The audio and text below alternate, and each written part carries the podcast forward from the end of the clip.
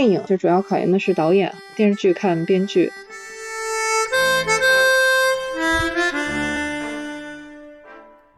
二流小说改编成一流电影是非常容易的，一流小说改编成一流电影是非常不容易的。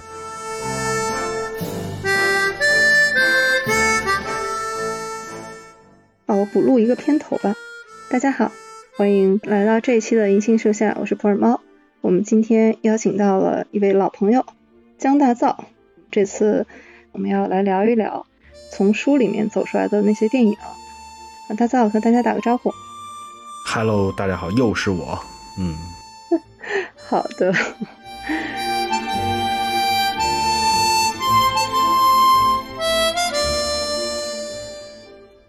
Hello，Hello。Hello，Hello。要同步吗？是同步打开的。呃，是的。哎呀，我好紧张啊！哎，你怎么把我台词儿给说了？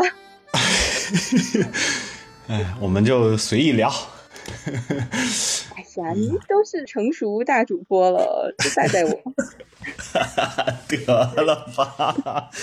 嗯，特别是这个话题，电影影视，那更是您嗯。别别别您啊！你别弄得我。嗯。现在就是先试试声音，嗯我听着还挺清楚的。好，好。嗯啊，虫哥在旁边呢。在呢。哎，好嘞。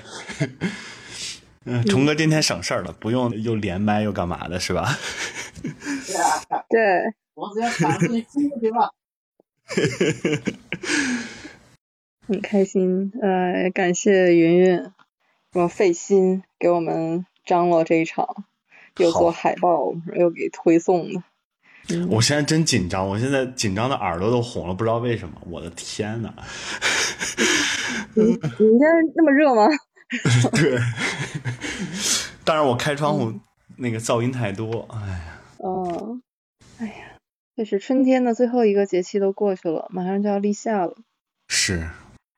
最近就是以前那个上班忙嘛，一般我们就是晚上都是点外卖，什么？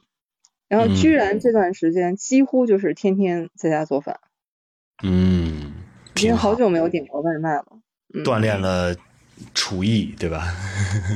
就空气炸锅炸一切，我现在热爱空气炸锅，就颇有一种当年那个 DV 这种东西发明出来的时候，就一下降低了这个拍电影的门槛嘛，好多新导演啊，说一部 DV 走天下，就。是啊，现在手机都能拍了。对啊，这个技术门槛确实是降低了。但是为什么我们看到的好电影，是不是因为基数太大了，所以看好电影反而这个要沙里淘金，然后这个难度更大了？没有，只能说就国内的影展太少了吧，就只能这么说了。嗯，侧面来讲的话，嗯，今年奥斯卡要是没有那个那一巴掌。哎，对打人的那个事儿，我觉得都没什么人关注了。你就说奥斯卡，别管得奖的还是提名的电影，咱们真的看过几部呀？除了《沙丘》，我觉得别的都是你能知道个名儿啊，都已经觉得算是大众。是，我是硬逼着自己看的。其实评分也变化挺大，就是嗯，历年奥斯卡的呃入围最佳影片的平均豆瓣评分都是偏高的嘛。就今年是最低的，因为很多真的没看过，怎么评呀？嗨，当然有另外一个好处吧。流媒体，我们以前看奥斯卡真的都是先看 DVD，嗯，我硬看啊，就是那画质硬看。这几年的变化就是，颁奖之前肯定是都有高清的资源出来。嗯，哎，好，现在看已经九点钟了，要不我们就先开始。先和房间里的朋友们打打招呼啊！欢迎大家来到我们这个房间。我们今天聊的这个话题呢，肯定还是和书密切相关的。那我们要聊的是从书里面走出来的那些电影。那为什么是这样的一个主题呢？因为我们今天非常有幸啊，请到了我们的重量级嘉宾，就是江大造老师。大造呢是资深的媒体人，特别是在影视这个领域是深耕多年的。那么不管是从理论上，因为他自己就是学编导专业的，然后还是从实践当中，都是对影视行业啊有很多了解。那我们今天就想聊一聊这些从文学作品到影视作品，这个是一个什么样的过程？有一些电影或者是影视剧，我们看完了以后就很想去看书，说明拍的很好哈。但是呢，从电影去看书呢？这个也是有不同的感受哈，有的时候可能这个原著给你很惊喜，甚至觉得可能比影视剧还要好，但有的时候也会有有一丝丝的失望。嗯，那反过来说，有一些是我们先看了书啊，不管是文学作品啊，还是非虚构，我们再去看它改编成的影视剧，这个呢也是两极分化很严重的。有一些真的是能互相成就的哈，我们认为就是这个原著和电影都各有各的精彩。甚至是互相加成这样的关系，嗯，也有一些呢，就是可能就中规中矩，他能把这个原著呢，基本上原汁原味的给你拍出来，不一定说让你有额外的惊喜，但至少哈还是我们重视原著的。但是还有一些呢，就是我们说的这种啊，叫魔改剧，就是 看完了以后原著党那是忍无可忍，就抛开原著党本身，可能作为这个影视剧本身呢。可能也不见得很成功哈，这可能就占了一个人名，主人公叫那个名字。对对，你不不明白为什么，这是一个。所以呢，这个今天都要聊一聊，就是我们心目当中这几类吧，从书到电影，从电影到书，我们自己觉得有惊喜的，或者是觉得啊有惊吓的这些作品，我们也聊一聊。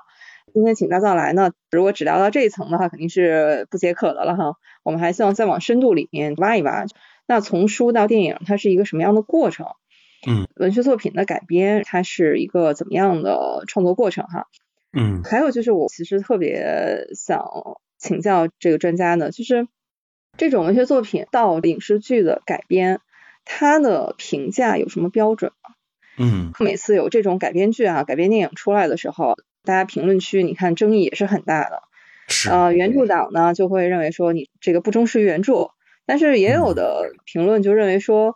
忠实原著本身就是一个伪命题，当它改编成了一部影视剧，那它就是一部独立的作品了，你就不应该带着原著的影子去评价它。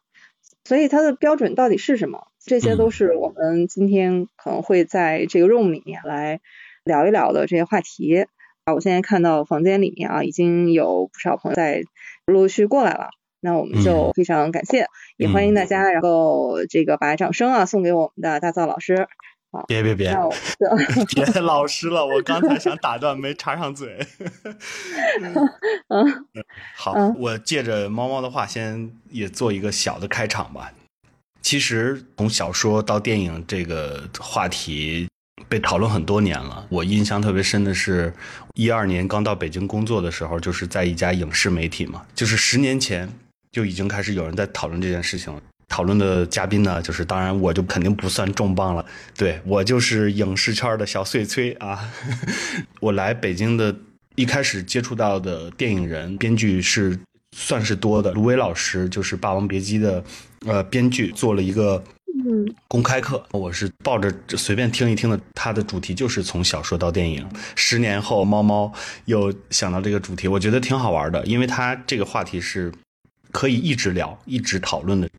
当然，跟个人的经历，就比如说这十年中间我经历的、看到的的电影，以及从事的、看到的、参与过的一些剧本的评测呀也好，或者是作为电影媒体采访的编剧也好，就是这个变化也是会有的。所以我也是结合我个人的经历或者是个人的喜好，然后来聊一聊这个事儿。好，然后我可不重磅，然后我也不是老师，对，一家之言，所以就是不敢聊。因为我印象特别深，就猫猫抛出这个话题的时候，我立刻拒绝了，因为我害怕聊不好这个事儿。因为作为观众聊这个事儿可能浅，但是作为从业者聊这个也可能浅，就是我怕可能我的浅薄会让这件事情聊的。不够尽兴，或者是不够好，但是后来说服自己的一个过程也是，哎，我也想总结总结这十年大概我看到的从小说到电影的一些变化呀，也能有一些八卦小故事跟大家分享。嗯，来，猫猫你来。哦，太期待了。哎，不过刚才你提到芦苇老师，这也是一位我非常敬佩的编剧。我记得大概哎也差不多十年前。我读到他的一本书叫《电影编剧的秘密》。嗯，我看这个书名啊，我觉得这种就是属于那特别容易被书名耽误的好书系列哈。看这个书名，就可能还觉得是一本什么八卦或者是一本什么那个 二三流小说哈这种感觉，但其实不是的，那个是芦苇老师他的一部访谈录，里面记录了芦苇老师他整个的一个创作理念。那本书本身提炼出来的话，都可以作为一份书单。因为他在里面也提到了很多对他影响很深的文学作品，嗯，呃，包括 包括那个时候他们还有一些，因为我们了解他都是一些拍出来的了，但当时他的书里面还写到陈可辛导演当时准备拍一部也是从小说改编的电影，邀请他写剧本，那部电影到现在都还没有拍啊，但那本书给我印象是很深的，嗯，所以如果说这个是当年卢威老师都。谈过的话题的话，我只能说非常荣幸啊！但是这样压力真的就更大了。那我们就随意聊我们就按自己的来就好。对，好的，好的，好的。希望芦苇老师能听到啊！我印象特别深，芦苇老师那次来呢，他是从西安专门赶到北京，然后我印象特别深。我们那个场地是在清华的一个小的多功能厅。他那时候呢，就是大概有大半场都是在抱怨，抱怨什么呢？他写的《白鹿原》的剧本被他有点生气的，就是有点骂脏话的，被 王 改的面目全非。他大概为了写这个剧本，做了三年，改了大概三四稿。在呃王 接了这个戏了之后，他说：“哎呀，我也是个编剧，我也要改。”所以芦苇那个时候一直在抱怨说：“嘿，你看现在折了吧，什么之类的，就是类似，就是也能看到他的情绪在。就是这其实可以回到刚才猫猫提到的问题，我们可以提前先说。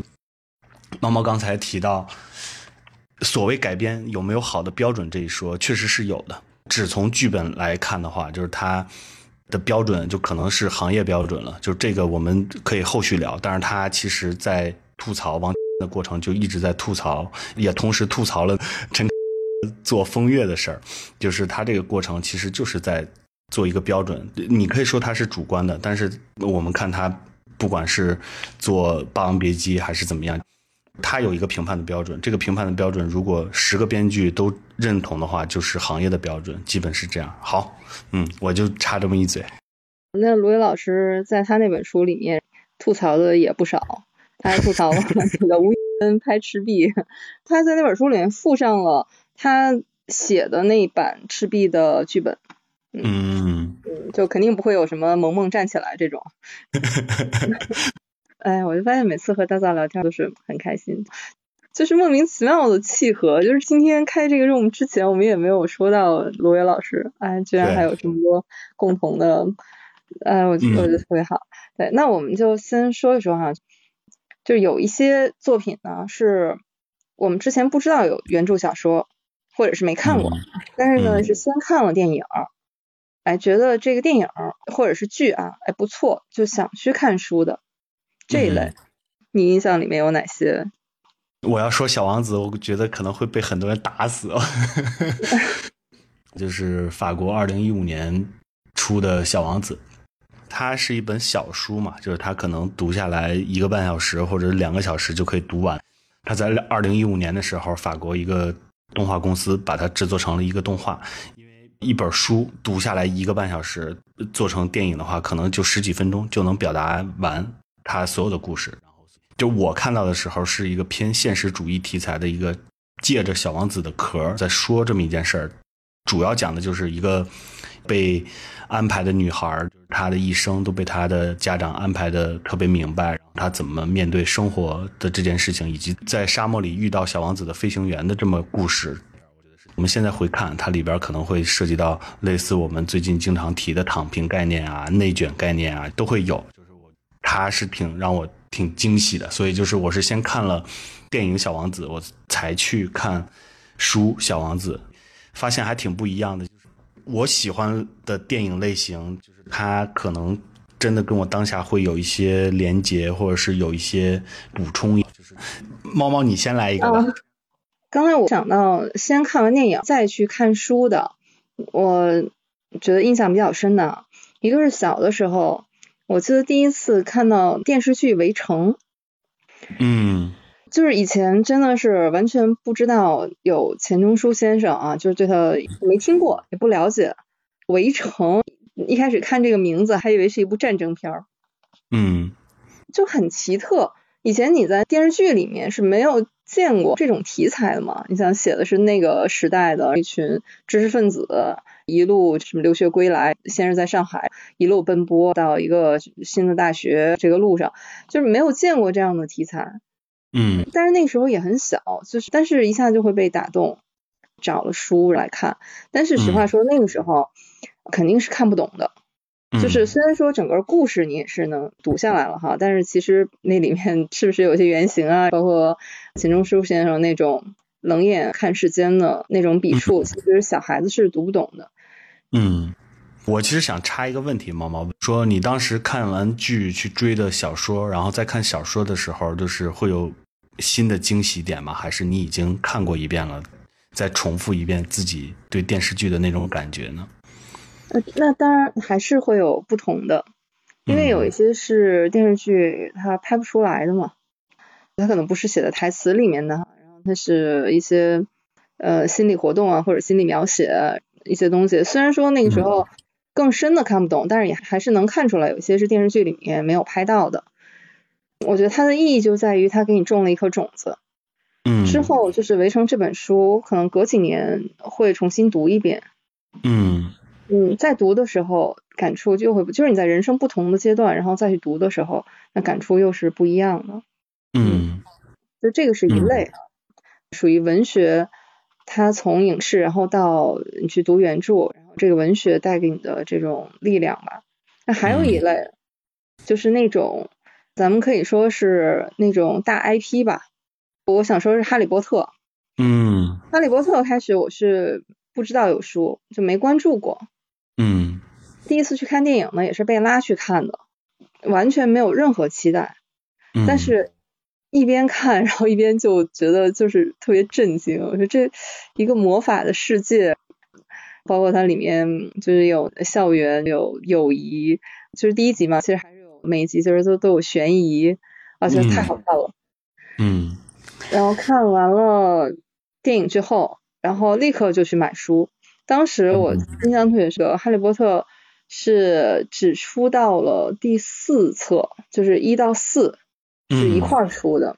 嗯但电影是先拍了一，之后就开启了十年的追更。嗯书出到第四部嘛，从第二年开始就是每年一一部书，就这样一年一年的就往下排，啊、每年都等着。嗯包括前一段我看那个，但是还有书籍里面有一期嘉宾就是这部书的译者，就是马爱农老师，嗯然后嗯他就说，随着这本书越来越火，他们就要和盗版书赛跑。那确实，那个时候我甚至买到过盗版书，就是、啊，这个就相当于是正经正牌的挂字幕的人和字幕组的战争的这种感觉有点像啊。对，是有一点。以前我可能没有过这种追更的这种经历哈，但这个《哈利波特》真的是追了十年，就是先把书追完了，一直到第七部。第七部出的时候特别一波三折，当时是先把英文版引进了，和另外一个朋友都是哈迷，然后我们就第一时间都买了。我就问他，我说这英文版你看吗？他说不看，但是也买。买完英文版之后又等了差不多快半年吧，中文版出来我又读完了。出书的这个过程当中呢，它电影也基本上是一年一部这么出。第七部是分了上下集，对，最后一集电影出的时候，刚好那个时间是北美上映的时候，那个时候我在纽约，嗯在纽约找了一个电影院，跟朋友一起去把最后一集看了。嗯就是看完出来的时候，我就真的有一种怅然若失的感觉。我说，哎，嗯我觉得就十年啊，就这么过去了。嗯嗯嗯，我也是这么追下来的，但是我会有一种感觉哈，就是他已经超脱于书和电影的意义了吧？就是它是一个共同记忆也好，或者是一个陪伴成长也好，我觉得这个我们很难主观的说，哎呀，它到底电影改的好不好，或者是它书写的到底算不算一流的小说，或者是怎么样？对，特别是电影拍的中间导演也换过嘛，所以是嗯能很明显的看出来风格的变化的。是你最喜欢哪一部？要是感情上的话，我真的特别喜欢第一部那种啊就是童话世界的感觉。嗯但是要是说印象最深的一部，应该是第五部，就是那个小天狼星死的那一部。那应该就是凤凰社。嗯，我最喜欢的是那个第三部，这个其实是、哦也是差不多跟你感觉是对对对，很像的，都是因为小天狼星嘛，那个阿兹卡班的囚徒，对，对阿兹卡班的囚徒。我追哈利波特跟你的感觉是有点像的，因为是先是出了电影第一、第二部之后，书开始抓紧翻译出版，跟随着电影的更新一直在追，嗯，还挺有意思的。只不过那个时候我印象特别深的一个点就是。当时魔法石上的时候，他打了一个宣传标语，说这是继《指环王》之后最强烈的魔幻作品。我突然就想回到小王子，我刚才那个小王子没说完的话，就是他肯定是得力于，比如说之前有《指环王》改编电影的成功，正好 J.K. 写出来了畅销书，正好又是魔幻题材的，或者是幻想题材的这种作品，电影的技术也跟上了，可以拍出来很多。就当然，他如果看幕后的话，很多都是实拍的嘛，包括今年他们二十年重聚的那个事情，他们也在说他们第一部是怎么拍、怎么做的，还挺感慨的。他是也是正好借着比如说电影技术或者是特效技术的一个发展，这来结合 IP 来做这么一个改变。所以小王子，我就在想，如果小王子。啊，真的纯按他的原著来做改编，变成一个动画片的话，它其实是看起来是一个比较幼稚的一个作品。这个幼稚是加引号的哈，就是它里边的一些意象或者是一些感觉，有点像当时另外一一个畅销书叫什么“谁动了我的奶酪”，就是他在不同星球遇到的人，然后核心主题围绕老鼠和老鼠之间的感情，就像小王子和花儿之间的那种感情是差不多的。但是又说回我们说的，就是从书里走来的电影，它首先是一个架空的动画片的技术已经做得很好了，有很多成功的作品了。如果这个时候就拍一个小王子的故事，或者是以他为主视角的这么一个方式来做这么一件事儿的话，我觉得他可能就不会被那么多人喜欢。当然，这部小王子的动画片也有很多人不喜欢了，因为他会觉得啊，这他破坏了我对小王子那种幻想的意境啊。就是，但这其实恰恰就是编剧要思考的事情。刚才我们说的都是看完了电影以后觉得就很好，再看书啊，这书也觉得挺有意思的。但是还有一类是看完了影视剧以后去看书呢，其实是有一点点失望的。嗯这个我呃作者名字我们不提了啊，就是作品可以提一下，就是《无证之罪啊，》，因为那是网剧嘛。对，哎，当时看的时候是就是那个情绪特别的多元和复杂。嗯就最开始的时候是，就就是很亲切，因为它是在东北拍的那种冰天雪地的感觉，整个就是东北的那个氛围，我是很熟悉的，就那种嗯冰雪的那个寒冷啊、坚硬的那个气质。它又是一部我最喜欢的推理悬疑的题材，整个的氛围塑造的也很好，就是那种悬疑感铺的也很满。演员我觉得演的也很好，那嗯秦昊演的真的是特特别，秦昊和宁理，哎呀，很很可爱。对，但宁理，哎呀，宁理老师真的是那一部剧让所有人都记住他。你当时那李丰田吓得我，就是又变态，然后又哎呀，就是那个印象特别深。所以整个那部剧其实不止他们俩，他俩是最主要的，然后还有姚鲁老师演的那也很好。嗯你觉得那部剧如果说有一丝丝不完美，就是里面有一些就是确实很残忍，就很不留情，就整个的那个剧情推进人性的那种恶，整个那部作品真的非常打动人，所以我就去查了一下，是有原著小说的嘛，我去嗯看了一下。啊，好，我来提，没事儿，我不怕得罪他，没事儿。啊，没事儿，没关系，反正这个对。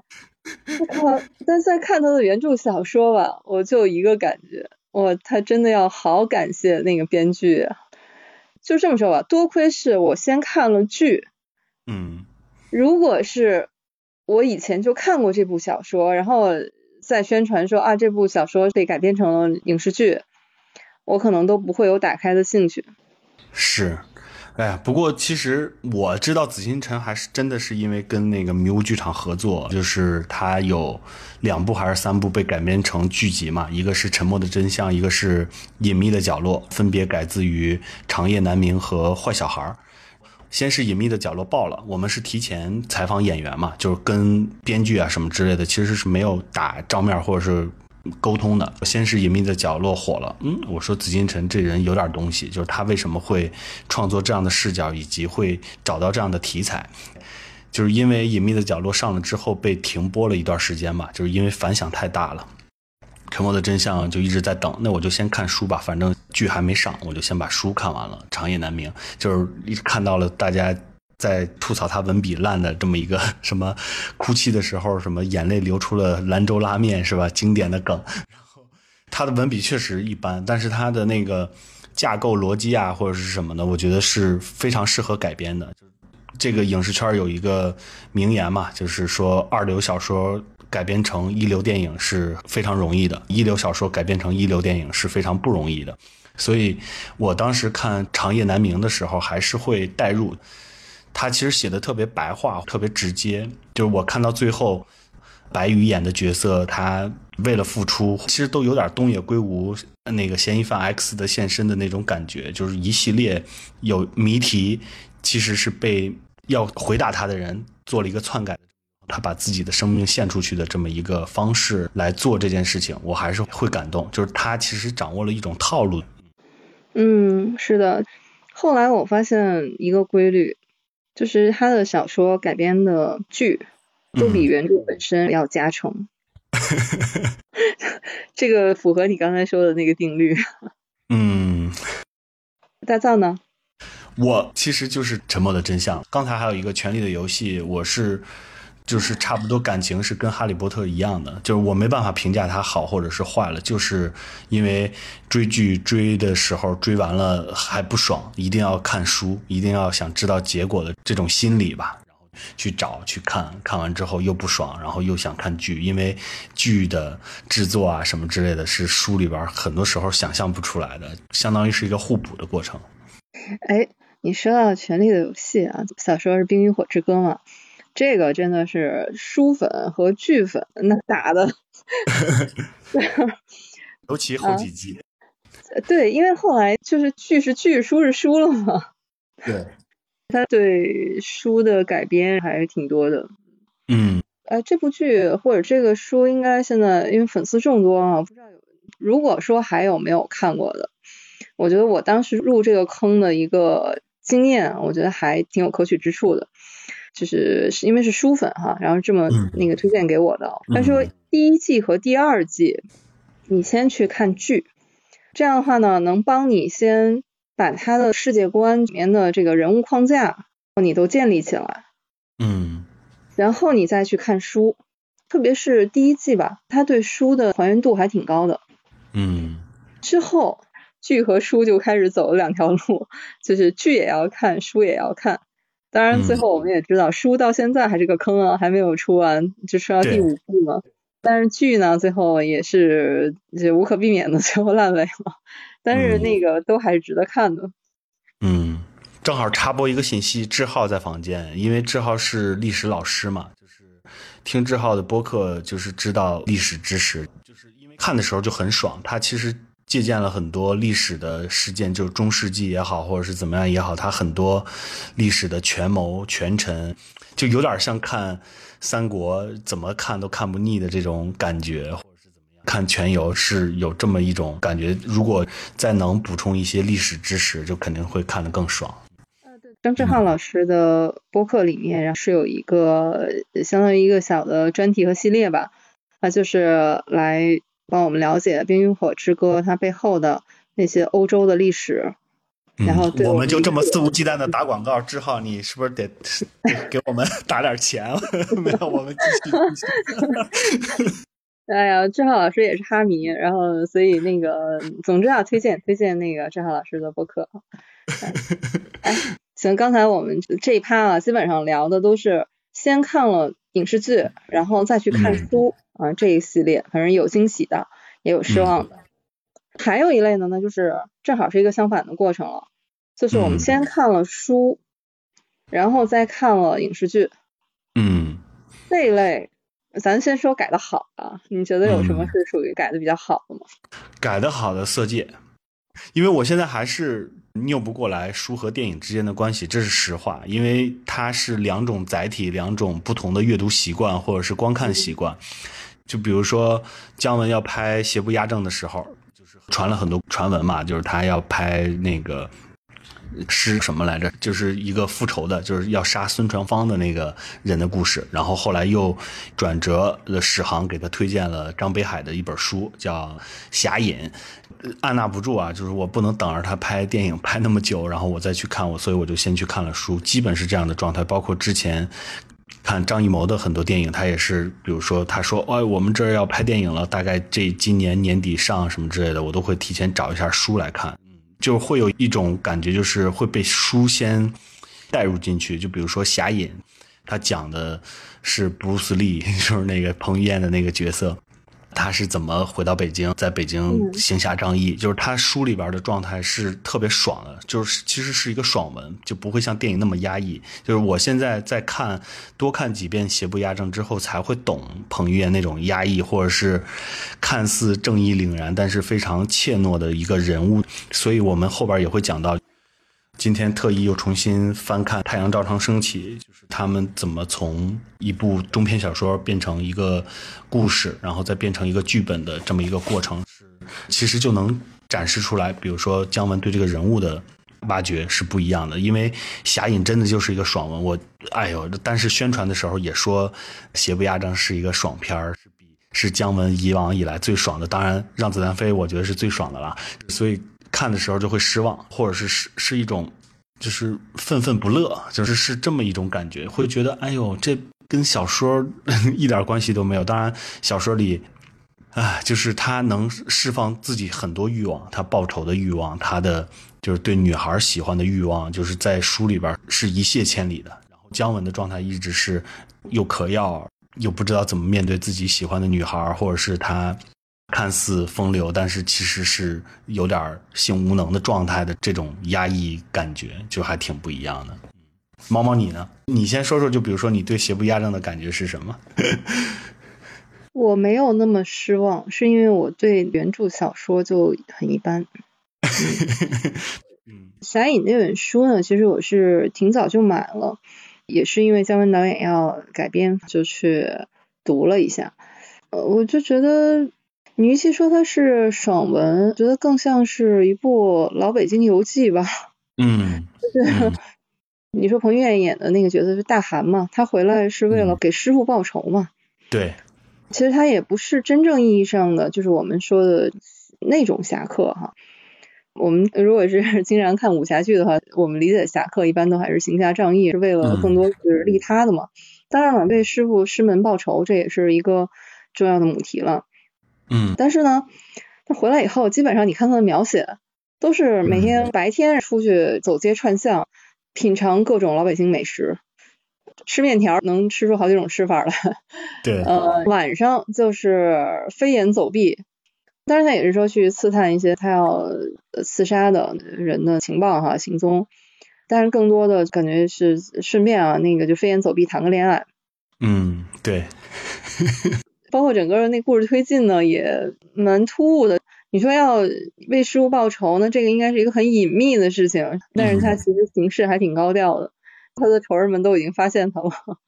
我当时我就说有点拧了，包括那个作者他自己，反正在一些通稿里面啊，他也是说这个里面是凝结了他的乡愁嘛。那我就想说，你如果就是为了寄托自己的这份乡愁，想写自己小时候老北京的那个记忆的话，你就直接写就可以了呀，不用套这么一个壳儿，是吧？然后其实这个故事也没有讲的很有说服力吧。嗯，不过这个其实姜文在他的书里，就包括他做《阳光灿烂的日子》和《太阳照常升起》的时候，都做了几本书嘛，就是他在提到这个事儿，就是。他为什么要依托于一个小说这件事儿？嗯，当然这是我引述的啊，不是他本人说的。就是他说这个书是个药引子，就是引他说勾起了他很多想象。当时拍阳光灿烂的日子》不是改编自《动物凶猛》嘛，《动物凶猛》可能也就四万字，就是他的剧本写了七万字，对，就是把他所有的私货全部放了进去。因为又是他第一部电影，他又特别较劲儿，特别执着，所以他又开始扩充，他开始描述很多王朔没有提到的场景。而且他的编剧都会有类似的感觉，说：“哎呦，姜文，你都已经给我们把故事说一遍了，我们剧本怎么写啊？你说的已经很详细了，或者是干嘛的？”就是姜文跟编剧的合作也是特别折磨编剧啊。有的人可能就是专门写对白，他可能就是觉得上一版，比如说竖屏的对白不太对劲，然后他说：“那我再找一个新的人上来写写对白。”但是他又害怕两个编剧打架，他又在中间平衡。刚才你说到《色戒》改的好。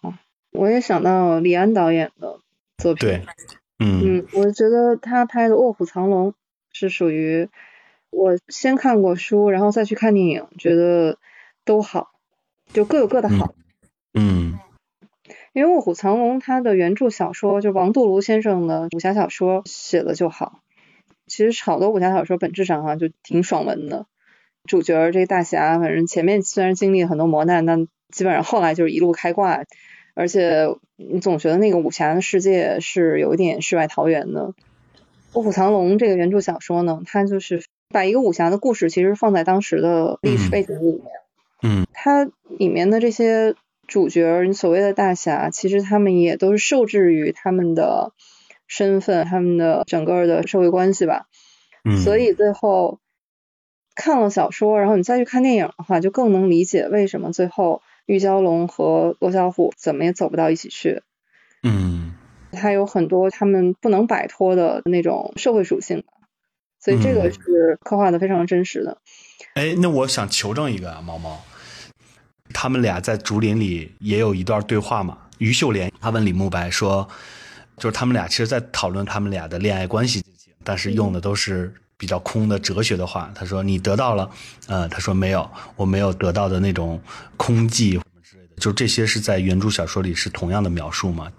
我是会觉得他有一点把它放到了西方哲学上面，就是会有一种嗯，他在用西方哲学来探讨东方的爱情观。我因为我没有看过原著嘛，就是所以不知道猫猫有没有多一层的角度来看这件事情。原著里面其实它是鹤铁五部曲，《卧虎藏龙》应该是它的第四部啊，就前面还有三部，李慕白和于秀莲他们的这个故事呢，是从就前面的那几本里面就已经展开了。其实他们之间的爱而不能，主要还是受制于当时的礼教，因为李慕白和于秀莲的未婚夫是结拜兄弟嘛。啊，这个应该是李安导演。后来为什么我说他改的好，就是各有各的好。他既在那个原著的大的人物的框架里面，但是他又生出来，就是你刚才说的那些，可能他自己的那种呃西方哲学的那些思考，包括他赋予这些人物之间关系的另外一层含义。是，还有呢，先看了书，然后再看到电影的时候，还是会觉得改的不错的。比如八七版《红楼梦》，八三版《射雕》，像这些都是属于。你看完书以后再去看这些影视剧，也都会觉得好的。嗯，你看我又是我没看过，所以它真的可能会有一种就是时代印记的感觉。嗯，我是这种感觉啊。但是就比如说八七版《红楼梦》或者是八八三版《射雕》，我猜就是喜欢的人他能说出一百个优点。嗯，喇叭猫猫一百个优点。不不不，我觉得他们最大的一个优点就是什么呢？就是。他选的那些演员啊，就是像，就是像书里的人。这个我觉得可能是你说忠实原著也好，原著党就觉得这个拍的好。你看到这些人出来的时候，你觉得就是书里面的那个人，像书里的人。嗯。你像《红楼梦》后来也有新版的啊，那个我就不评价了，那简直就是 没一个像是从书里出来的。嗯。就是它符合你的期待，对，就是它把文字转化成了影像嘛，还原度是比较高的。你比如说像八七版《红楼梦》，关于它是怎么拍的，都有很多书嘛。选演员，全国选了一个一个，选了多久？大家在一起封闭学习琴棋书画，学这个《红楼梦》，又学了，像这种是就不可复制的。嗯，包括甚至是他这个剧拍完之后，对当时那波演员的人生都是发生了很大的影响。嗯，是。所以这个咱们刚才说的都是还不错的啊，我觉得那我们就要开启这个吐槽模式了。好啦，这个那肯定也有这个忍无可忍系列的。比如新版《红楼梦》算是忍无可忍，那那个真的是忍无可忍。当时 看的时候，我我真的是恨不得把电视给砸了，这太气人了。嗯，还有其他的？有啊，你看刚才你说那个，你觉得《色戒》改的好，那可能是张爱玲的作品改编影视剧里面为数不多的觉得好的。嗯，就甚至还有争议啊。其实觉得好，也有觉得那个可能不如意的。但不管怎么说，那个还大家还是相对来说是觉得成功的。但是你看张爱玲的小说改编的作品，很少有能得到正面评价的。嗯，最近的一部，嗯，许鞍华又折在张爱玲手里。哎呀，对，我觉得 让我也很矛盾。就是许鞍华是我很喜欢的导演，那真的碰上张爱玲这个题材很难。嗯，这个。说不上来是一种什么感觉啊！我能想到的感觉就是从畅销书，当然张爱玲已经有文化属性了，我们不谈。对，对我是觉得，反正畅销书改编成电影本身就是一场同谋，就是它就是一场生意。就包括之前的那个丹布朗的，就是我也是回到这个主题，先看书再看电影。我是先，因为他那个时候。是一种什么感觉？就是好像你不看就没有社交属性了。嗯，必须要看当时最畅销、最热门的书，它的销量可能在全世界是上千万的这种级别。丹布朗会出了几部什么《天使与魔鬼》什么类似的。嗯，当时看书的时候，达芬奇密码。对，达芬奇密码是，就电影肯定是烂片了，我觉得。然后书也没办法评价它到底是好还是坏，它可能就是在那两年之内是最炙手可热的。我觉得张爱玲改不好，是因为我也 不知道，就是气质不对，就是不是张爱玲的气质。嗯，这种的原著番啊，我觉得刚才我也说了，觉得好的就觉得哎，里面的人像是从书里走出来的。为什么觉得拍的不行？就是因为他拍的不像。你说拍的好的，应该就是说气质吻合；拍的不好的，就真的是气质不对。然后还有就是最近的那个尼罗河上惨案，那个是我们忍无可忍到专门做了一期节目，准备要请教大造了哈。我不理解的是为什么像尼罗河上的惨案啊，它除了小说的名字和里面的一些主要人物的名字和身份啊，差不多是用了小说里的，其他的什么剧情、人物性格，嗯啊等等，包括情节。是哪儿哪儿都是改的面目全非了。我是觉得他完全可以做一部新的剧本，用一个新的什么名字，就是他完全不必要打着这个尼罗河上惨案，然后阿加莎的这个名头哈，就不需要来冒着冒犯原著党的这样的风险啊。你就拍一部肯导心目当中肯导版的他自己啊自恋版的这种什么大侦探系列就可以了呀。嗯，这为什么？你看。他要花钱买版权吧？对，《东方列车谋杀案》在对之前啊，对对对，从那儿就已经开始了。而且我觉得他这脚步停不下来的，应该已经隐隐约约能感到他下一步要拍哪个了。嗯，我不理解的是为什么你买版权也要花钱的吧？你原创剧本就可以了呀。从原著到电影，这个是一个什么过程呢？就像我说的，我能想到的就是你得买版权哈。这个你电影工艺上一般这种都会怎么来来创作？我先解决尼罗河的事儿，因为我没有看过原著哈，我也看了电影了，然后我也看了老版的，应该是影迷看的最多的那一版。对比之下，新版确实有很多特别差的地方，就包括你想想，那可能是大概三十年前、四十年前他用的镜头调度，用镜头来描述人物关系的这种方式，他到这一步就是用大摇臂摇一摇就结束了，颜色好看，人物好看就够了，就是是。这确实是倒退了，但不乏，比如说新版的第一场戏，就是在介绍人物关系，通过跳舞的这种方式，我觉得是有突破的，就是也只有这一点点突破。世界名著是这样的，我不知道它具体的版权在哪儿，一会儿会举几个，就比如说《天下霸唱》，就是类似什么《鬼吹灯》，它的版权的售卖逻辑是怎么样的？因为我们是买到版权是没办法。就看你怎么买了，比如说很多大的版权，它超过五十年之后，就是应该就是你可以随便改，或者是有可以使用它版权的这个机构是不用再付多余的费用的，就是应该是七十年吧，我这个具体忘记了哈。所以就是世界名著会层出不穷的会有电影出来，是因为首先我们有一个依托，它是一个成功的，可能会有一批受众的一个 IP，它再拍成电影。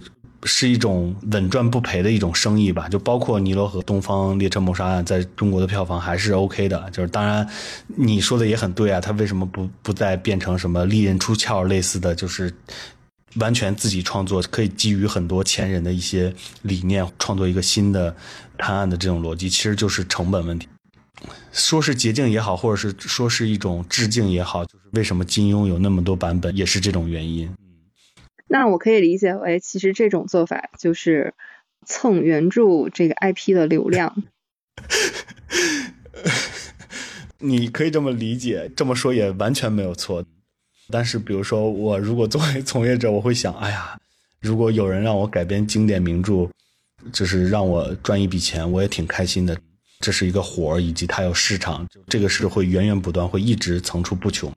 世界名著，除了这两年奥斯卡没有，几乎之前的每一届奥斯卡都有经典名著改编的影片，这算是一个生意了，或者是一个流程了。就是改编的好坏另说了。就是我印象特别深的是那个《安娜卡列尼娜》改编成一个好莱坞的片子，它就是用了做成了那种类似情景剧的这种模式，然后再说这件事情。这个原著党来讲肯定是不行的呀。但是他就是一茬一茬的生意养活了一批一批的人，包括李安最开始出闯好莱坞的时候，不也是去英国拍《理性与感性》吗？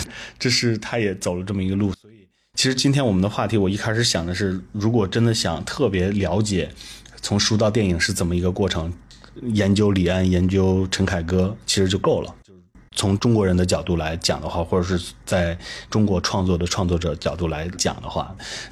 说到电影是一个什么怎么过程？我突然想到一个事儿，就是这个事儿还挺吓人的。之前我在一家影视公司，我们开会，大家述职嘛，就是讲自己的经历啊，或者是我们做的手上的事儿。然后在现场会有一个特别强烈的争执，就是我们到底要花几个亿来买《天下霸唱》之后几部小说的版权，非常恐怖，就是。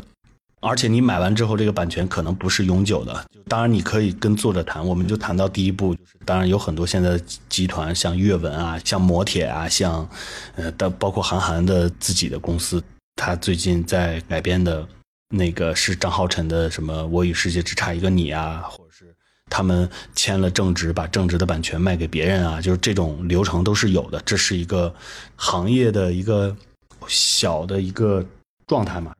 就下一步就是谈我买你多久，嗯，就是我比如说我买你十年，或者是我买你永久，永久的逻辑就是你要付非常高额的费用。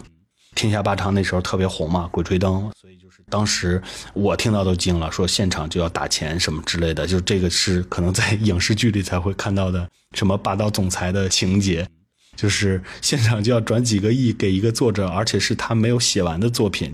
哎呀，真的是时间的朋友啊！他也是天下霸唱，也是时间的朋友，因为他当时《鬼吹灯》不是那时候大热嘛，他写了《河神》，《河神》很快就被买了，然后被制作成剧集。他后边还有很多部，当时说的意思是大概还有六到八部。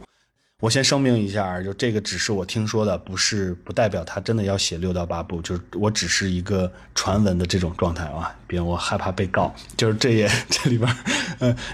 那个时候就相当于是可以赚两波钱，一波就是我买断这个 IP，如果你想用的话，你可以再买我的版权。这其实就相当于是版权市场了，就是这个市场其实是非常混乱的。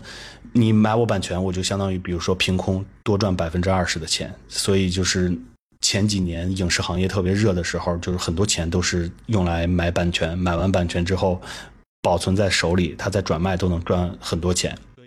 这里边就很像那个古董市场，就是你掏到宝，真的可能就会掏到。比如说那个《欢乐颂》和《大江大河》的作者应该是一个。这个作者因为《欢乐颂》出来之后，以及因为正午阳光看中了他，所以他的小说突然就价值很高。就以前可能十年的版权费用是二百万，但是他因为《欢乐颂》红了，我手里二百万买过你十年的版权，我再卖五年的版权给别人，可能就五百万卖出去。当然，这个其实就是生意了，听起来还挺残酷的，但基本就是这样。哎，那个猫猫有什么要补充的吗？我怕我一直说占用你太多时间。嗯，天涯霸唱、鬼吹灯的话，我觉得还挺神奇的，差不多是在同一年里面吧，先后两部电影上映嘛。嗯，一部是那九层妖塔，一部是寻龙诀。我觉得这个差异实在是有点大。嗯，呃，九层妖塔就是我说的那种，你买了人家的版权，然后对，就是这跟人也没什么关系啊，何必呢？既然你刚才说这个天涯霸唱的版权还那么贵，对吧？啊，这何必呢？寻龙诀倒还好，就基本上人物框架和那个故事逻辑，然后都还是在鬼吹灯框架里面的。当然，可能确实不专业。纯粹的一个观众来看的话，觉得这种真的是特别不理解。但是我真的深深的担忧，就是名著是作品是这样，就是呃书的话，反正我们国内的版权法是作者去世五十年以后，就是公版书了。嗯。公版书现在其实就是很灾难，嗯，就是因为公版了以后没有版权了嘛，那很多出版社就会蜂拥而上，你就会发现那个质量那真的是参差不齐，制作差的那种真的是令人发指。就难道就因为是版权到期了就没人管管吗？哎呦，特别气愤这这事情。哎，其实就是市场，就像《西游记》一样，哎。哦，好吧。嗯，但是那个阿加莎呢，我是知道它的版权应该还不到五十年啊，但是它应该是现在版权是在一个什么阿加莎文化公司，就大概这样的一个名字了哈。嗯，是他的外孙在打理这个公司，那版权在他外孙。那可能就是他赚快钱。所以这个就是刚才我说回到那个问题，他这改编成功到底有没有什么标准？就是你比如说啊。呃，这我就不举尼罗河的例子了，我们说另外一个 IP 啊，就是古董局中局嘛。那马伯庸。局中局呢，是他先改编成了剧，这剧因为是拍了两季哈，第一季和第二季。第一季呢，中间加了很多情节，呃，至少就是从我来看就有点拖沓哈。但是呢，整个的基调啊，然后整个的这个故事线还是 OK 的。但第二季就改的很好。整个基本上就是又忠实于原著，节奏也很紧凑，呃，人物也像，嗯，就是大概是基本上就不说有多大惊喜吧，反正也是及格分肯定是没问题的。嗯，就去年年底他的那个 IP 改成电影，嗯，雷佳音和李现，对对对，我觉得那部真的是葛优老师挽救了那电影，我觉得就他的那个戏份啊，你看着还还挺舒服。他最大的问题呢，是在于说他的人物的性格，包括一些主要的人物的剧情是和小说完全相反的。嗯，这个其实就讨论到剧的改编和电影的改编，它真的是两套不同的逻辑。就是剧的改编很靠整个剧、整个电视剧，如果你编剧成，就是你导演可能换个。李四五六都是可以的，但是电影的逻辑就是导演的逻辑，就是如果你导演不行，给你再好的剧本你也拍不出来，是这么一种。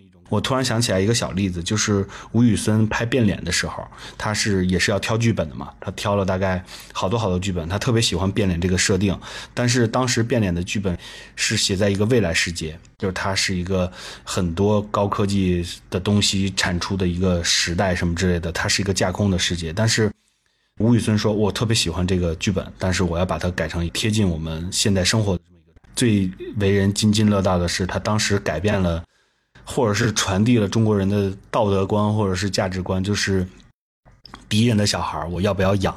就这个是通过他的思考来做出来的。所以就是我们可以再回到从书到电影是一个怎么样的过程？我们就拿拿那个，就是我头像上的这本书《长天过大云，太阳照常升起》的一个，就是首先。”好的导演他是真的是能从原著里面看到自己的东西的，以及能结合的。就是当然，陆川你可以说 可以说陆川是一个有个性的导演，也只能这么夸他了。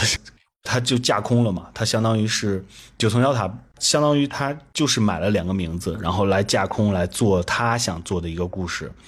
他也是失败，失败在导演身上。就是陆川当时要做刘邦和韩信的故事的时候，就是想带着很多带入个人情绪来做这件事情。就是类似的事情有很多了，就比如说陈凯歌和张艺谋都绕不过的三国的题材。陈凯歌拍的《貂蝉与吕布》，我就特别喜欢，但是它是电视剧，就是电视剧和电影的。剧本逻辑都是不一样的，他就是在讲貂蝉和吕布的爱情故事。他把它做成一个爱情故事之后，就是所有的三国的人物都像是边角料。那个影，他不就是在在讲三国嘛？因为各种原因不能拿历史人物开涮什么之类的。比如说，我会喜欢影的点，就是它里边加了一个娘娘兵舞团，就是他。重视性别这件事情，就包括，呃，没有上映的那个《涉过愤怒的海》，他也是，就相当于是怎么讲，曹保平的团队就是在疯狂的看看小说，看看看看看。有的导演是喜欢嗯比较满的小说的，有的导演是喜欢短的，然后能激励他的，然后能给他一个启发的。就是《色戒》对李安其实就是这种感觉嘛。有的小说短变长，它可能是适合改编的。有的人就比如说。归来，张艺谋就是只选取严歌苓的一小部分，然后把它短的东西变成一部电影，就这都是一种操作方式。所以就是电影考验的是导演，电视剧考验的是编剧，挺不一样的。所以就是古董局中局能看到他身上会有一些港片的味道，就是因为他的导演是郭子健，是拍《悟空传》以及之前跟周星驰打拼的那么一个导演，所以他会有一点像八九十年代香港流水账电影的这种感觉。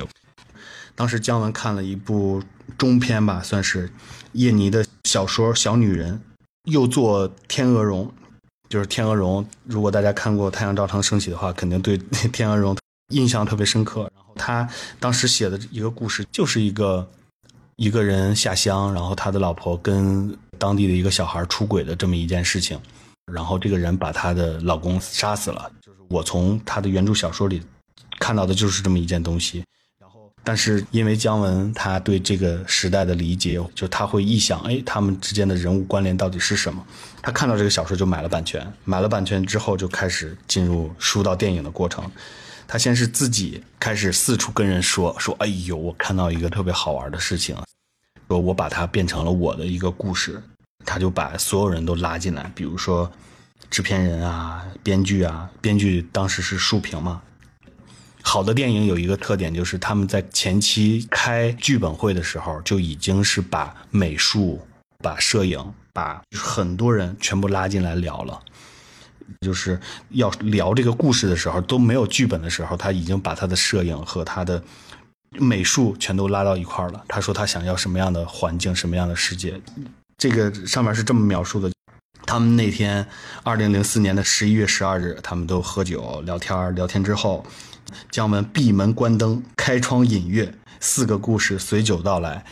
也就是说，导演需要一个阐述能力，他就把他的小说已经转化成他的语言，讲出了四个故事。四个故事就是我们电影里看到的四个片段，就已经非常强了。有很多细节跟电影不一样的，就比如说，呃，他为什么光脚？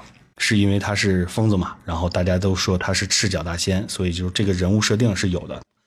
他说，第一个故事发生在一个村子里，村儿是一个什么村儿，房子是什么房子呢？就他他已经开始在描述他想要的房子是什么了。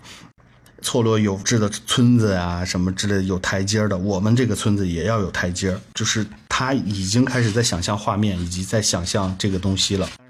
说完这些所有东西之后，那我们开始讲人物。姜文就开始说：“哎，我们的第一个人物就是谁谁谁，就是疯妈。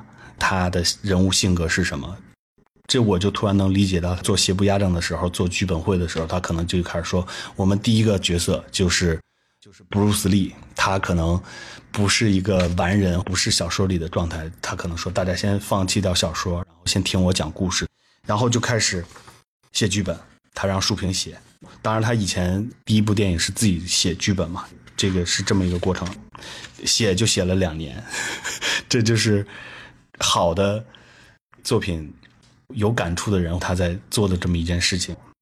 然后写完剧本，写完剧本他就看看完不满意，就找新的编剧说：“哎，一块来写写对白。”然后树平在这个过程增加的是什么呢？树平增加了好多好多在那个年代特有的一些对白，或者是故事，或者是诗歌的这种。姜文其实只讲了一个框架，树平来填肉的这么一个过程，再找一个编剧来修改他的台词。可能就那个人也说啊，他说：“哎呦，我接到这个剧本也害怕呀，树平哈，他可是写过《鬼子来了》的编剧啊。”他也是一个作家呀，就是他诚惶诚恐的，但是他用他的专业把这个对白描得更细。这个时候，其实电影已经脱离了小说了，就是虽然他的底子是在那儿的，包括《色戒》也是。当时看李安采访的时候，他就是相当于《色戒》给了他一个框架，他要把里边的所有东西填进去。就是当时汪伪政府控制的上海到底是什么样的生活状态？大家需要排队买吃的吗？当时。街头会不会死人？有没有尸体这样的事情？他们都是通过各方面的资料，然后把它集结起来，来做成一部电影的。所以我觉得，为什么名著不好改编？因为它它的世界观都是框定的非常死的，是很难跳脱出来的。但是好的导演是我能立刻找到我想要的东西是什么，然后就开始抽拍去选景。听当时灯光师跟着他们，就是相当于他们去看景的时候，都是整个剧组一块去，就这个也是现在很少有的吧。当然，现在比较大的组基本就是导演、摄影指导、美术这三个人去做嘛，是美术部门的事儿。然后他们去看景、去选我要什么样的村子、什么什么，就是这个过程是挺群策群力的。不像作者一个人写的时候，他可以写想象、写心里话。哦，不过你刚才说到树平的话，嗯，他是我们东北的作家，吉林人，吉林作家。他的编剧，他最早是给张艺谋。对。嗯，有话好好说，然后是他编剧。对。后来又和姜文合作。你那个观点我是认同的，就是电影就主要考验的是导演，电视剧看编剧。但是你发现树平老师就是他的剧本呢，我觉得也有他的气质。嗯，他和这两个导演合作，他的很多气质是吻合的。嗯，就不会有跳脱的感觉，是吧？对对对，嗯，当然那个话我说他里面主演也是姜文嘛，就所以就是。我猜姜文就是因为演有话好好说的时候才认识的树平。应该是，应该是，那先后顺序应该是这样的。对。嗯，其实这也是一个传统，可能也是俩人一拍即合。嗯，对对 对，喝过一顿酒什么之类的，在现场，这其实也是一个影视圈的一个状态了。就比如说，呃，冯小刚去演老炮儿的时候，他认识了摄影师罗攀，哎，他跟罗攀就开始聊他下一部戏，我不是潘金莲应该怎么做，才有了那种原型构图的设计什么之类的。就这个，这个就相当于。所谓的人脉利用吧，就是我在那个组认识了谁谁谁，我跟他认识了以及认可他的观点，下次我拍戏的时候把他拉过来，就这种是很常见的。包括刘震云和冯小刚，就是从一开始王朔和刘震云关系比较好，刘震云又跟冯小刚玩，这个有点像我们上学的时候就是串来串去玩来玩去的这种感觉。姜文导演他的就改编原著啊，那还是有相当成功的，就是他处女座。阳光灿烂的日子，嗯，这个真的是电影和小说都好，嗯，小说是那个动物凶猛，那个在王朔的小说里面，是很突出的一篇，嗯，对啊，所以就是四万字改到七万字，而且而且姜文当时我觉得他是不会写剧本的，如果大家能感兴趣去看的话，那部书叫《一部电影的诞生》，他。那一部的剧本相当于是另外一篇小说的这种感觉，就是他加了很多很多描述。我要用什么样的画面？他爸爸要去当兵还是怎么样的时候？就是我要什么样的机场，以及多少人是怎么样的状态？这个都都是他写在剧本里的。但是，比如说他到后来的这种基本就是按照现在的剧本逻辑，场景日夜内外的这种逻辑，然后写对白就可以了。有一个点就是刚才我也说，成功或者失败有没有什么标准？反正我作为一个纯粹的读者和观众，我也不是业内的人士哈，就是只是说从读者和观众的角度，我自己是觉得，如果是有原著小说、有原著作品啊，是要把它改编成实剧的话，肯定是二次创作了嘛，那肯定是带着编剧也好、导演也好，让他们个人的思想、他们个人的情绪偏好，这都是很必然的事情。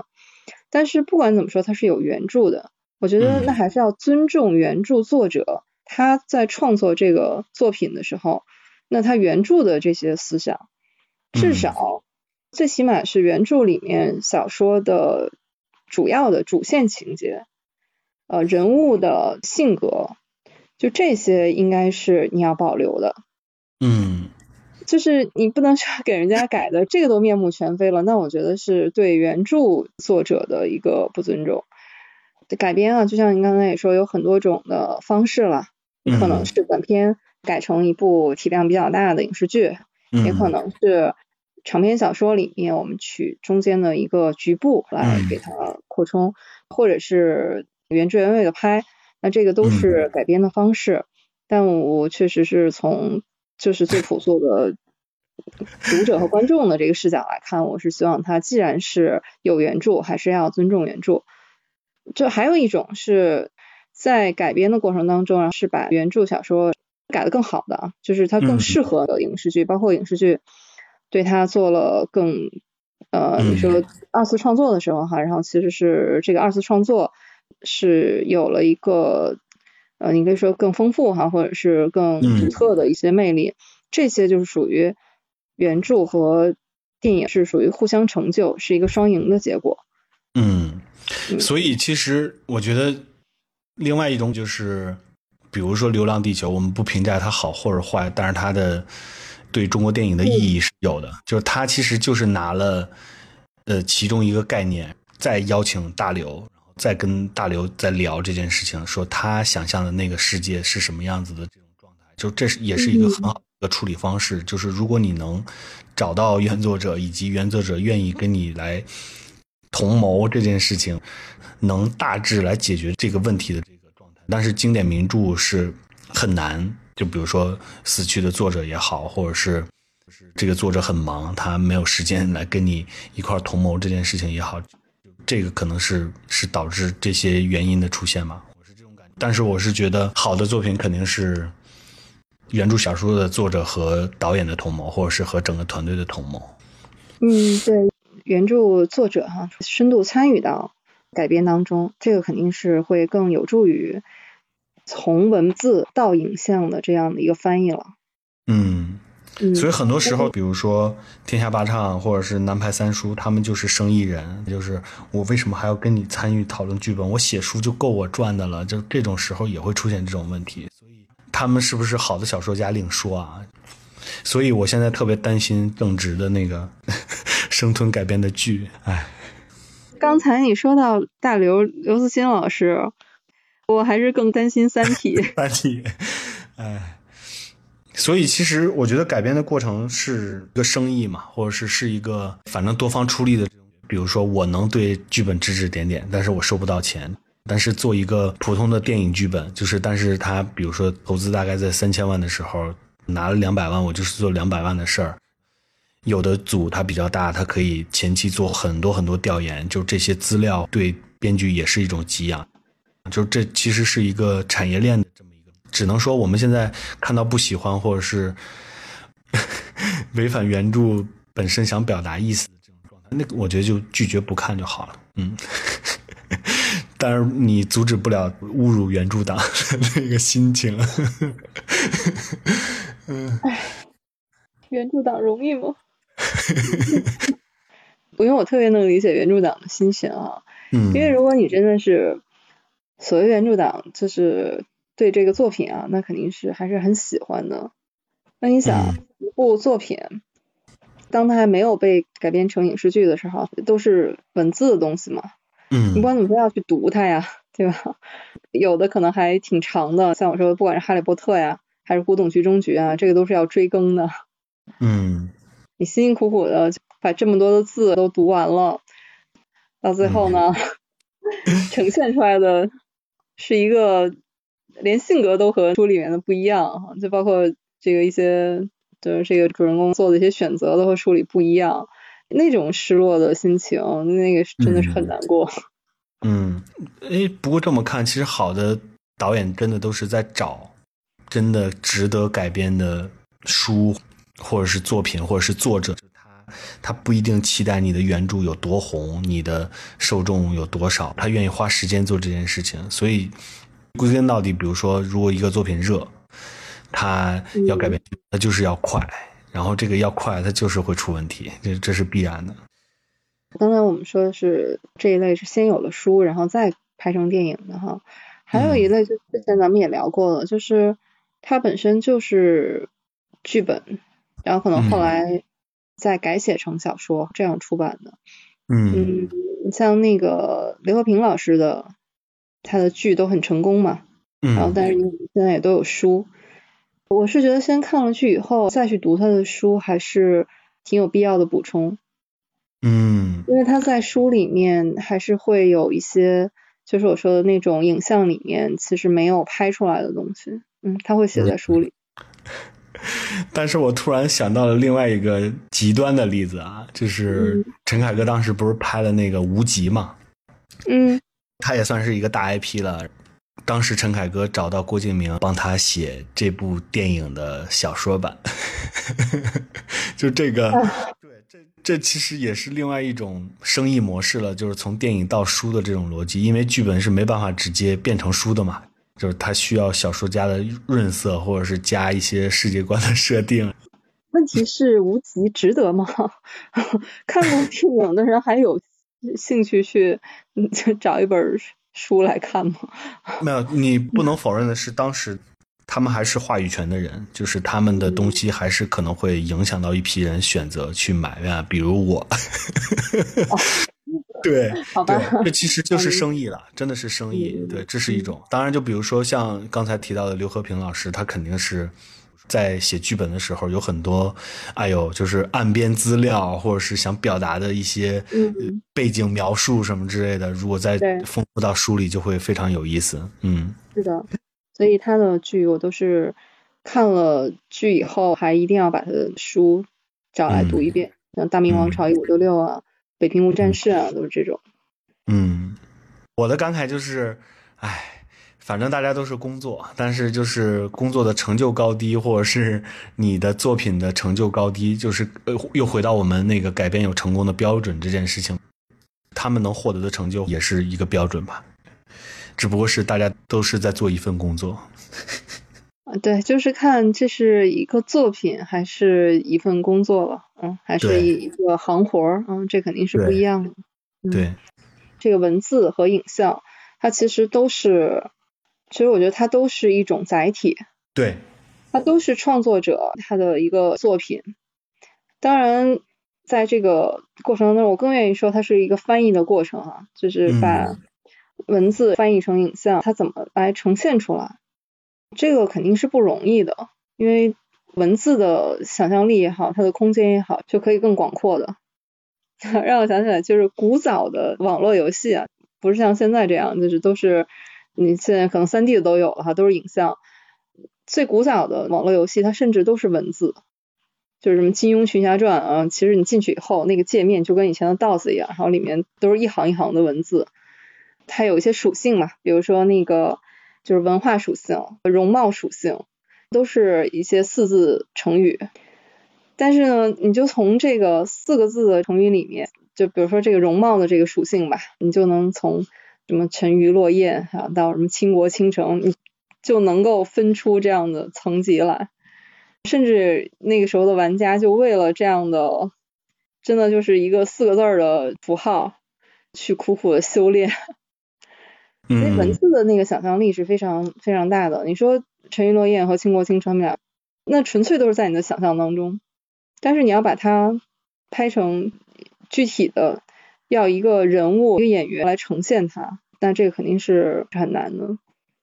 所以刚才我们一直在说的是改编的这个过程，但其实影视剧它作为一个作品呈现的时候，那个应该是一个就这么多人他合力出来的一个成品，它真的不一定是一个作品，它起码是一个电影工业出来的一个成品吧。在这个里面，每个人的他发挥的作用和角色都是不一样的，你不一定是哪一个环节哈，可能出了问题，最后导致最后的结果就可能不尽如人意吧。你刚才提到陈凯歌导演的那个《无极》，就是想到他改编的另外一部作品，就是他改编的那个《妖猫传》，算成功的，至少是对对，他对那个大唐盛世的刻画还是。非常有创意和那种视觉冲击力的，是。但是我想说的不是那个，我有点不太能原谅他的是他改编的那个《道士下山》。徐浩峰的。对，那个是我真的特别喜欢的一部作品。徐浩峰导演，当然他写《道士下山》的时候自己还没有拍电影了哈。但《道士下山》那篇小说读到后来的时候，我都舍不得把它读完。嗯。一般就是我们看到喜欢的书啊，喜欢的小说，都是恨不得一口气读完嘛。我到后来，我都是故意就放慢了阅读的速度，啊，就是想着我读完就没了。但是后来成电影拍成了那个样子。嗯，今天好像是我一个原著党的 吐槽之夜。朴素，对。大道，你们拍电影的有没有人管管这事？不过我觉得啊，我觉得倒是下山真还不错，说不上来是什么感觉。就是当然，徐浩峰他自己拍电影的时候，他的影像风格、他的台词是完全跟陈凯歌不一样的。但是我还挺喜欢里边的一些桥段吧，或者是一些梗。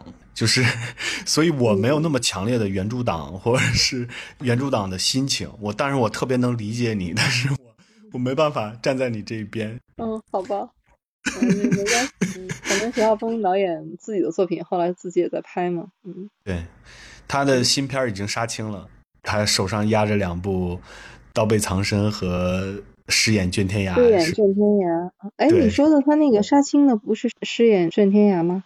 不是他新的，你看他其实也有一个转化嘛，他直接就创作剧本，直接拍电影，就这当然跟他赚的钱都钱少有关系了。他以前写影评赚一份稿费，然后后来写小说赚一份版权费用，然后后来拍电影是赚导演和编剧的费用。他现在其实现在他会觉得，因为他的梦想就是拍电影嘛，所以就是他的转变其实也是有点像小说到电影的这么一个过程。嗯，但是他的作品里面。他比较可贵的就是，他还一直在坚持。对。他从最开始写影评的时候，他的那些观点，对他的想法，他小说里面的那种气质，我觉得在他电影里面的呈现，就是他这个还是能够一以贯之的，这点我还是比较欣赏的，就他能坚持自己的一些东西。嗯。不过我想想，我们今天说的还是 中国的第五代。可能会有一点新的导演，也无非就是这样了。我也 Q 一下飞天红珠，就是他们也是一个主播嘛，就是他写了很多呃科幻小说改编的电影啊什么之类的。这个确实是因为我不太了解好莱坞的编剧流程到底是什么，因为他编剧工会他可能时刻有人在把小说或者是作品改编成一个剧本投到给电影公司，他就赚一笔稿费这种状态。这个剧本可能。二十年后才会有人拍，就比如说李安的《双子杀手》，就是拿了一个老剧本，在炒冷饭嘛。这种虽然有新的改编打磨，就所以我觉得那个尼罗河上的惨案可能也是，比如说他没有拿老版剧本，他就是想结合很多当下的一些政治正确啊，做这件事情。最后让时间来检验吧，猫猫只能这么安慰你了。好的改变会被记住，不好的改变会被淘汰，这也是一个规律嘛。嗯，好的，好的，这个有安慰到我，谢谢。我说你就当时就难受一下就好了。嗯，好的。不过聊到这儿，我突然觉得这个话题怎么都聊不完呢，可能还还要再需要十年吧。嗯，呃，主要是时间也比较晚了，而且。是吧？就我们只能让这个五一串休来背这个锅了，谁让明天要上班呢？不然的话，我们也可以秉烛夜谈到什么两点的。嗯，那今天我们就先到这儿吧。好的，感谢大家，嗯，拜拜拜拜拜拜拜拜，感谢大家收听这期的节目，也欢迎收听订阅我们的节目《银杏树下》。如果大家觉得还比较喜欢我们的节目呢，也欢迎您推荐给你身边的朋友。我们愿意和大家一起读书，分享美好。感谢大家，拜拜。哎，我我们音乐是不是还没提呢？没事儿，算了，就那个虫哥来吧，虫哥选吧。啊，音乐那就那个后期再配了。嗯，不过我觉得有一个话题可以延伸做，就是嗯，哪些电影特别有文学感，哪些文学特别有电影感，其实是可以聊的。对，其实可以挖掘的还挺多的。